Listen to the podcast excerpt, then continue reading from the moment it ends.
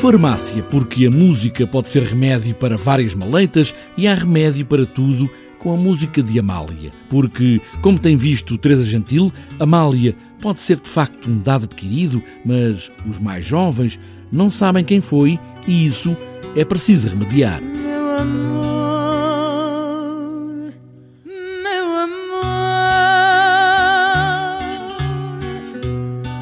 Eu tenho notado na minha prática como, como artista e como investigadora que de facto as camadas mais jovens, quando eu digo camadas mais jovens, de crianças eh, até aos eh, 13 anos, depois a partir daí já se, chamam, já se chamam adolescentes, não é? Mas acho que, de uma maneira geral, as camadas jovens não, não conhecem a, a Amália Rodrigues. Pronto, ouviram eventualmente falar, mas não fazem ideia de quem é que é. Obviamente que isto está a acontecer neste momento porque estamos à porta do, do, da comemoração do centenário e obviamente que a Madalena Valenciana aqui da Fábrica das Artes quis fazer uma programação em torno desta figura tão icónica na nossa história da música e história da cultura é, portuguesa.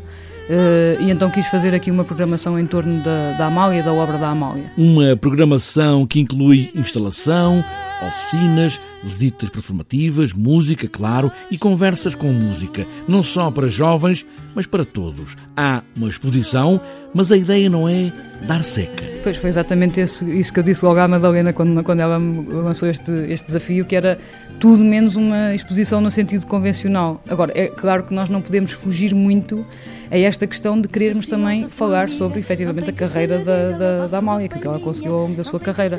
Portanto, é óbvio que tem que haver um momento onde nós temos um pouco dessa, dessa parte. Claro que a informação que está contida nos nossos painéis não é exaustiva, nem é, é muito factual, muito, mas é, está precisamente desenhada para nos dar eh, material para criarmos outras coisas com, com, com as crianças que vêm ver. No final de tudo, há um jogo para brincar com aquilo que se aprendeu. Não é uma revisão da matéria dada, mas sim uma maneira de brincar com a nova sabedoria. Uma espécie de jogo, de quiz, em que eles podem dividir-se por equipas e responder a um questionário que tem a ver com o conteúdo da exposição e com a experiência que tiveram.